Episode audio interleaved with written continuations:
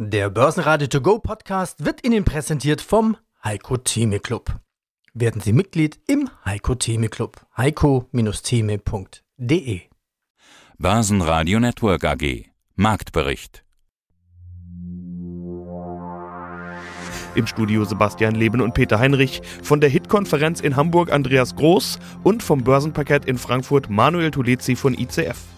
Außerdem hören Sie Jochen Stanzel, Chefmarktanalyst von CMC Markets zur Charttechnik von DAX und Siemens, Andreas Scholz vom Finanzplatz Frankfurt mit dem Eurofinance Weekly zur Inflation, zu den Halbjahreszahlen von KWS Saat CFO Eva Kienle und von den Hamburger Investorentagen Tion Renewables Co-CEO Christoph Strasser und Vegans CEO Jan Bredak. Sie hören Ausschnitte aus Börsenradio-Interviews. Die ausführliche Version der Interviews finden Sie auf börsenradio.de oder in der Börsenradio-App. Der DAX lässt zum Ende der Woche ordentlich federn. Minus 1,4% auf 15.307 Punkte. Somit bleibt auch auf Wochensicht ein Minus, aber im Laufe der Woche wurde ebenso ein neues 12-Monats-Hoch erzielt. Belastung am Freitag waren unter anderem die steigenden Ölpreise, die zogen an, nachdem Russland bekannt gegeben hatte, dass die Ölförderung gekürzt werden soll als Antwort auf die vom Westen beschlossenen Preisobergrenzen. Was den DAX auch drückt, ist das deutliche Minus von Adidas, wo es zweistellig nach unten geht.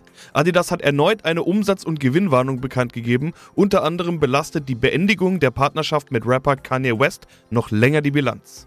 Die Aktie verliert minus 10,9%.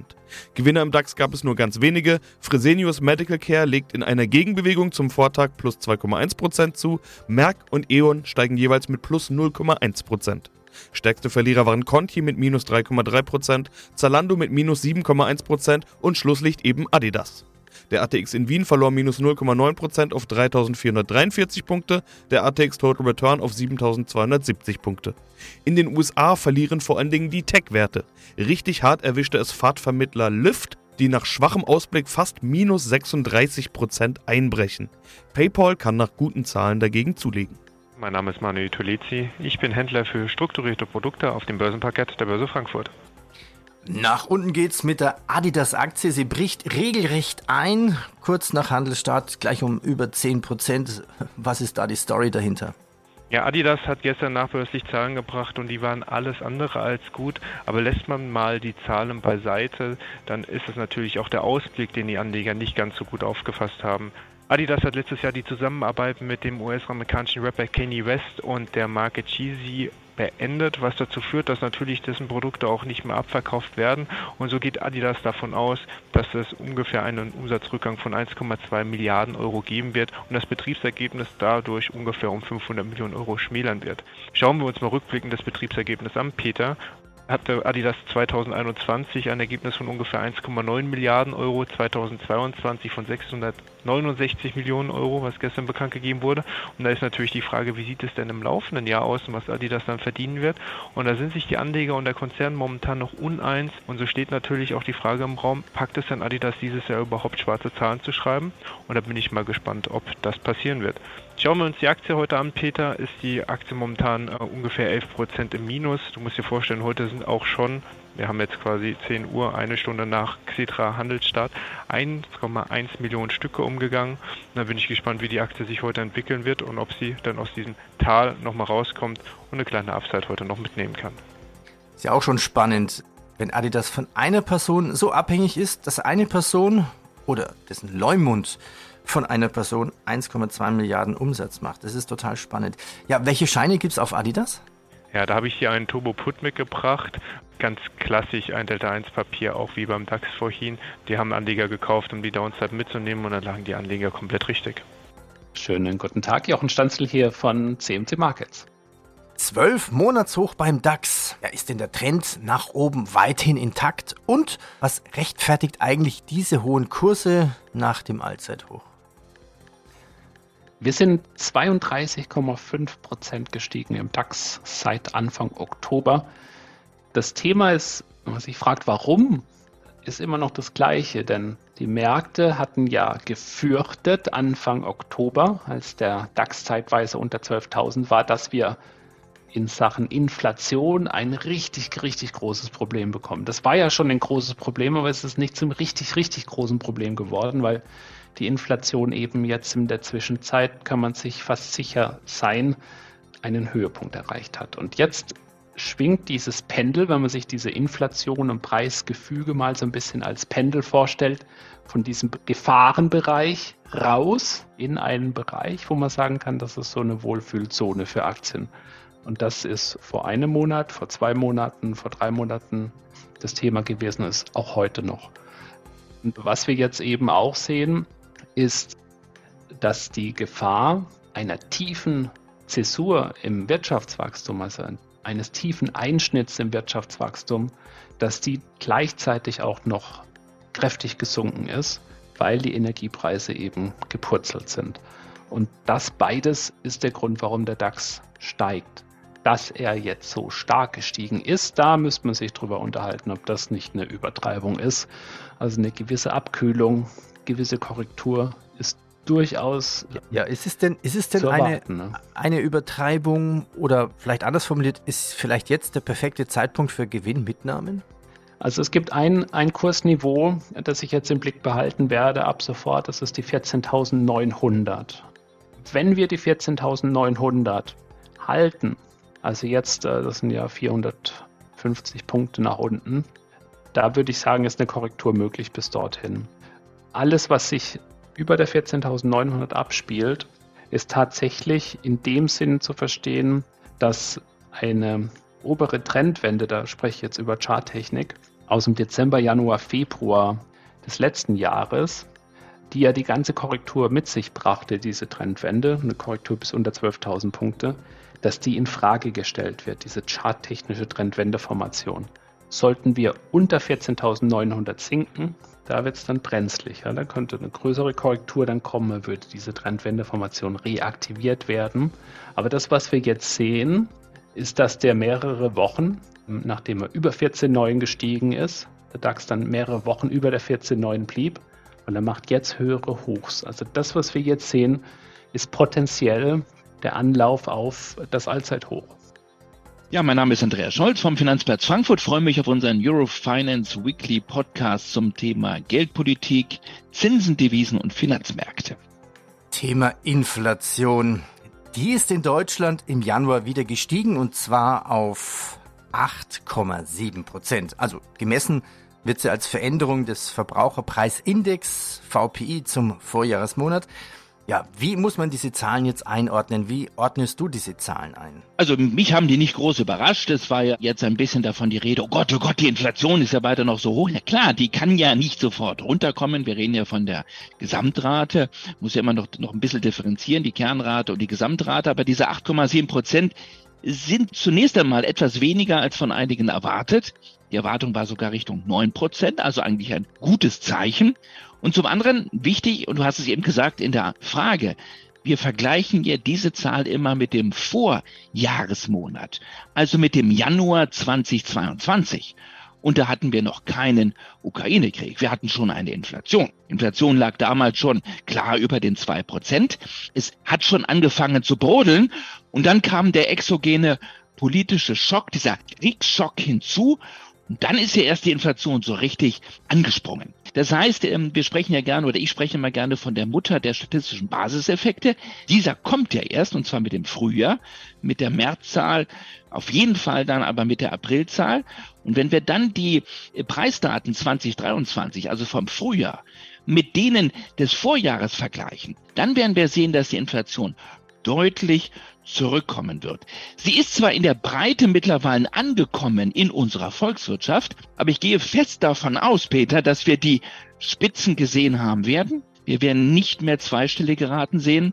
Wir werden eher eine Gesamtrate sehen, die jetzt zügig bis zur Jahresmitte Richtung fünf Prozent nach unten gehen wird. Und insofern beunruhigt mich diese Zahl von 8,7 Prozent für den Monat Januar nicht. Wichtig wird es früher sein. Dann werden wir diesen Basiseffekt sehen und dann werden diese Vorjahresvergleiche auch wieder Sinn machen. Also keine Sorge, Inflation ist weiterhin da, aber wir haben auf jeden Fall, da bin ich mir sicher, den Gipfel gesehen. Die Inflation wird jetzt Zug um Zug zurückkommen. Wie war das nochmal, die Bezeichnung? Die Mutter der statistischen Basiseffekte. Erklär das bitte nochmal.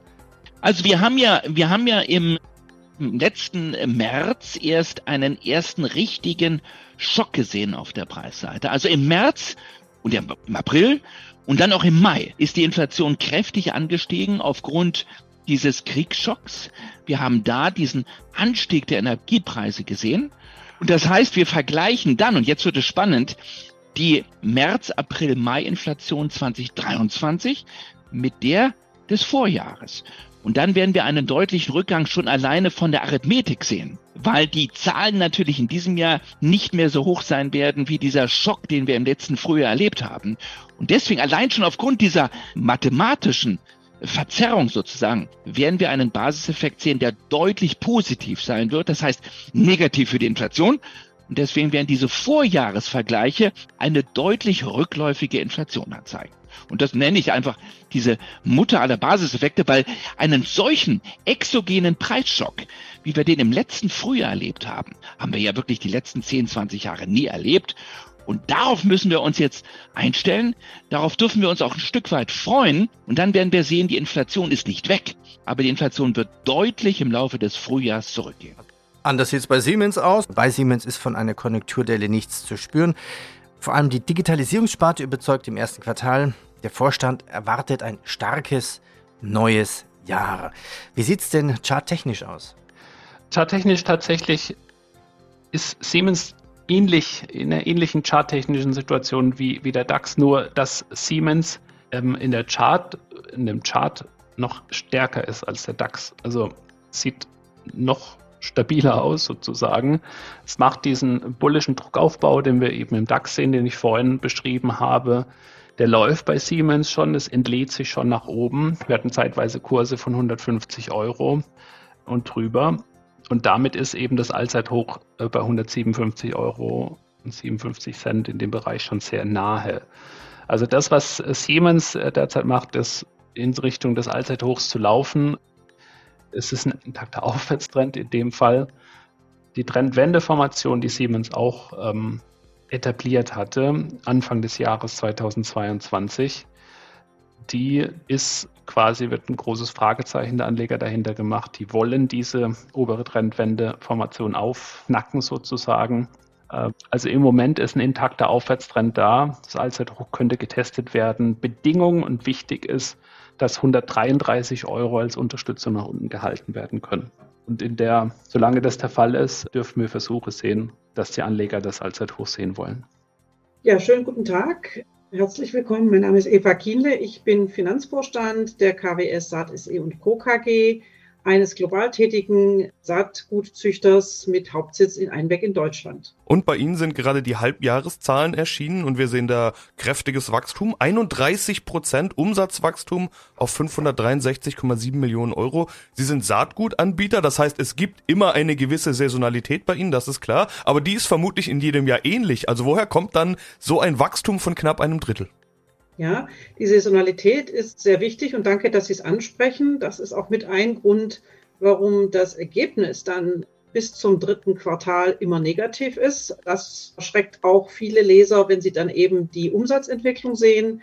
Die zunehmenden Umsätze in den letzten Jahren, schon im ersten Halbjahr, sind dadurch begründet, dass wir sehr stark und sehr erfreulich in unserem südamerikanischen Maisgeschäft wachsen und das findet ja auf der Südhalbkugel statt. Und da ist eben die Erntezeit genau anders als bei uns. In unserem Winter findet eben dort die maßgebliche Frühjahrsaussaat von Mais statt. Und dieser hohe Anteil des Wachstums im ersten Jahr ist vor allem in Südamerika, in Brasilien dem Mais zu verdanken.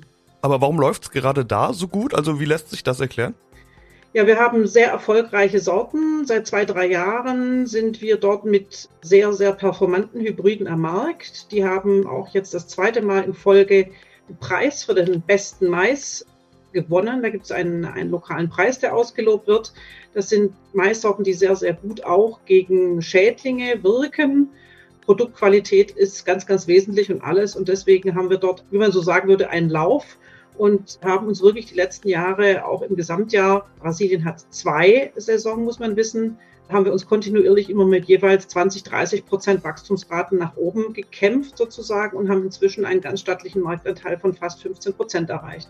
Jetzt ist es ja Februar, das bedeutet, dass der Krieg in der Ukraine sich bald jährt. Äh, die Landwirtschaft war dort ganz lange in der Diskussion, Kornkammer Europas und so weiter. Aber Sie haben mir bereits in unserem Gespräch zu den Jahreszahlen im Börsenradio versichert, dass Sie dort weiter gut liefern können und konnten und selbst etwas überrascht waren, wie gut es eigentlich läuft. Bedeutet auch, dass man sich in Q3, also im jetzt laufenden Quartal, nicht mit irgendwelchen irgendwie gearteten Kriegseffekten rechnen muss, oder?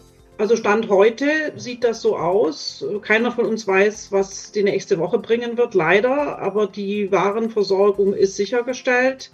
Die Produkte, sowohl Mais als auch Zuckerrübe und Getreide, sind weitestgehend oder sind im Land, nach unterschiedlich. Und das jetzt ist natürlich wie immer auch das Wetter entscheidend. Das spielt natürlich auch noch mit.